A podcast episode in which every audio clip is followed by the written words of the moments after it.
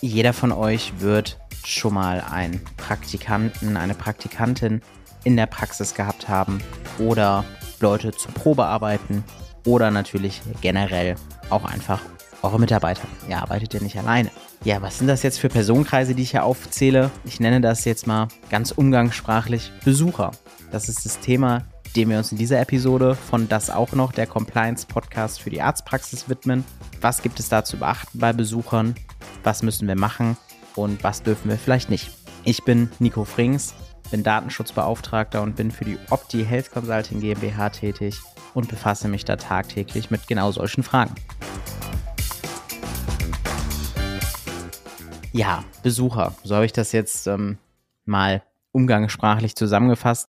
Natürlich äh, zählt ein Mitarbeiter nicht als Besucher, aber ihr wisst ja, wie ich es meine. Und ich würde jetzt einfach sagen, wir gehen einfach mal durch die Besucherkategorien durch und wir schlüsseln da in jedem Fall auf, wie es aussieht. Fangen wir beim Patienten an. Der Patient, das ist eigentlich sehr, sehr einfach geregelt, darf von euch nur Sachen über seine Behandlung, seine Diagnosen, seine Therapien, seine Rechnungen erfahren. Stichwort ist hier ärztliche Schweigepflicht, das wisst ihr alle. Ihr habt gegenüber den Patienten eine ärztliche Schweigepflicht, das heißt, ihr dürft immer nur mit dem Patienten selber über ihn reden und nicht mit einem anderen über einen anderen Patienten. Damit wäre der erste Personenkreis schon abgehandelt. Jetzt gehen wir einmal weiter zum eigentlichen Besucher, den ich wirklich als Besucher betitel. Damit meine ich Begleitungen von Patienten. Ehepartner. Alle Personen, die irgendwie zum Patienten gehören, aber nicht selber bei euch Patient sind. Das gleiche gilt auch, selbst wenn sie bei euch Patient sind. Also das braucht man da eigentlich gar nicht auszuklammern. Auch hier ist es genauso geregelt wie beim Patienten. Ihr habt eine ärztliche Schweigepflicht. Ihr dürft auch nicht mit Besuchern, mit Begleitungen über die Behandlungen, Diagnosen, Therapien, Rechnungen, whatever mit dem Besucher reden. Das ist immer ein großes Ärgernis, besonders so bei Ehepartnern, weil man da ja schnell dann das Gefühl hat, man will da irgendwas verheimlichen. Aber ihr müsst da leider einfach aufpassen. Es gibt Fälle, die sind nicht ausgedacht, wo die ärztliche Schweigepflicht auch bei Ehepartnern zu sehr großen Problemen geführt hat. Wenn ihr das verhindern wollt, wenn ihr sagt, okay, wir wollen aber, dass wir mit der Ehefrau über den Patienten, in dem Fall den Ehemann, reden können, dann holt euch bitte vom Ehemann eine Schweigepflichtsentbindung gegenüber der Ehefrau. Könnt ihr euch auch nochmal anhören in der Folge ärztliche Schweigepflicht. Da geht es genau darum. Und dann könnt ihr das ohne Probleme machen. Dann kommen wir jetzt zum Praktikanten, zur Praktikantin.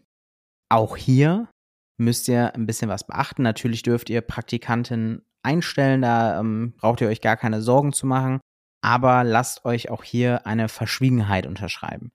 Bei den normalen Mitarbeitern ist es ja so, dass das vom Gesetz her schon geregelt ist und auch meistens in den Arbeitsverträgen nochmal, genauso wie bei den Azubis, da ist es in den Ausbildungsverträgen in der Regel geregelt. Sowas habt ihr bei einem Praktikanten aber nicht. Deshalb achtet darauf, dass ihr euch was geben lasst, dass die Praktikanten zur Verschwiegenheit verpflichtet sind. Weil es ist einfach super, super ärgerlich, ähm, das wirft ein schlichtes Bild auf die Praxis, wenn der Praktikant dann anfängt, zu Hause, in der Schule oder wo auch immer über die Patienten zu reden oder der Patient sogar ein Bekannter vom Praktikanten ist. Das sind alles Fälle, die hat es schon gegeben. Deswegen verpflichtet ihn da, damit ihr wirklich was Schriftliches habt. Probearbeiten. Probearbeiten, genau das gleiche wie beim Praktikanten.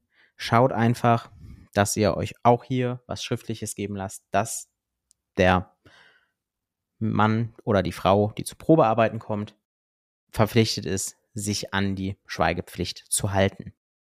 Bei Besuchern, die es vielleicht geben kann, sind Begleitpersonen, die aber wirklich, ja, die wirklichen Begleitpersonen sind. Nehmen wir mal an, ihr habt einen Demenzpatienten, einen Patienten aus dem Seniorenheim, sowas in der Art, hm, dann habt ihr in der Regel gesetzlich eingetragene Betreuer und müsst da natürlich euch nicht an die ärztliche Schweigepflicht halten. Ein gesetzlich eingetragener Betreuer ist dafür da, um den Patienten zu betreuen. Und ähm, da ist es nur extrem wichtig, lasst euch diesen Betreuungsauftrag einmal zeigen. Es reicht einfach, wenn ihr dokumentiert, Betreuungsauftrag hat vorgelegen. Ihr müsst den nicht irgendwie kopieren, einscannen. Das dürft ihr sogar noch nicht mal, sondern es muss einfach nur dokumentiert werden. Ich hoffe, ihr konntet mit den Informationen zu Besuchern, wie ich es äh, ja so eingangs genannt habe, in der Praxis ein bisschen was anfangen. Wisst jetzt, mit wem ihr über was reden dürft und von wem ihr euch vielleicht eine Verschwiegenheitserklärung holen müsst. Solltet ihr zu dem Thema oder auch zu anderen Datenschutzthemen noch Fragen haben, meldet euch gerne bei uns. Die E-Mail-Adresse hierfür ist datenschutz.opti-hc.de. Und ansonsten bleibt mir wie immer nur noch zu sagen, wenn euch der Podcast gefällt, lasst gerne ein Like oder ein Abo da. Da freuen wir uns über jeden einzelnen. Genauso sieht es aus mit Rezensionen oder Bewertungen. Auch hier freuen wir uns, wenn ihr da was da lasst. Bis dahin und bis zum nächsten Mal.